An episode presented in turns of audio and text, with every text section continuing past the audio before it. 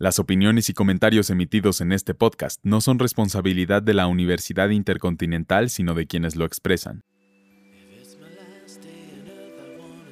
Hola, bienvenidos al Week Podcast. Yo soy Gerardo Gómez y en esta ocasión vamos a hablar de uno de los tenistas más importantes de la era moderna, Novak Djokovic. En el pasado podcast hablamos del Abierto de Australia y como ya sabemos, los dos campeones fueron Arina Zabalenka en el singles femenil y Novak Djokovic en los singles masculinos. Y con ese título, el serio llega a los 22 títulos de Grand Slam, igualando la marca de Rafael Nadal y solo dos más que Roger Federer. Ganó su décimo título en Australia y regresó al número uno del mundo y es por eso que vale la pena hablar de la carrera de este hombre. Novak Djokovic nació en Belgrado, en la ya extinta Yugoslavia y ahora República de Serbia, en 1987 e inició su carrera tenística en 2001 a los 14 años de edad, de manera profesional. Su primera aparición en un torneo de Grand Slam fue en el 2005 en el Abierto de Australia, donde perdió en primera ronda con Marat Safin. Sus primeros triunfos importantes ocurrieron en 2006, cuando llegó a cuartos de final en Roland Garros y a la cuarta ronda en Wimbledon, lo que lo posicionó entre los primeros 40 de la ATP. En 2007 y en el lugar 20 del mundo, llega a la cuarta ronda de Australia y pierde con Roger Federer, que resultaría campeón del torneo, y llegó a la semifinal del Abierto de Francia, perdiendo contra Rafael Nadal. Disputó la final del Abierto de Estados Unidos y la perdió contra Roger Federer de nuevo, pero llegó al número 3 en la clasificación de la ATP. En 2008 gana su primer torneo de Grand Slam, el Abierto de Australia, derrotando en semifinales a Roger Federer y en la final al francés Tsonga, convirtiéndose en el primer serbio en ganar un Grand Slam. Posteriormente gana la medalla de bronce en los Juegos Olímpicos de Pekín, pierde en la semifinal final del US Open